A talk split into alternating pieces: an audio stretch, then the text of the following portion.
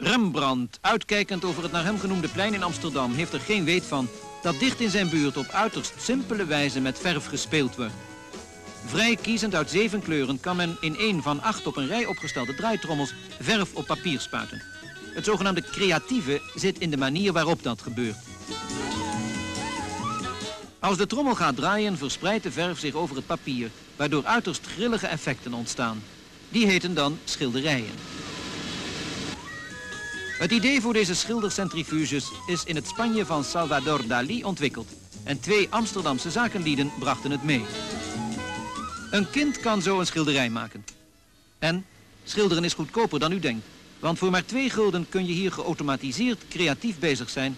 tot het moment waarop het nooit tevoren te bepalen resultaat zichtbaar wordt. Als alle tubes leeg zijn en de trommel is uitgedraaid... wordt het al dus ontstaande werkstuk op verzoek... via een paspartout van een passende omlijsting voorzien. En wie het zuinig bewaart, krijgt er misschien later nog wel eens een heleboel geld voor. Zodra kunst uit de centrifuge in zal zijn.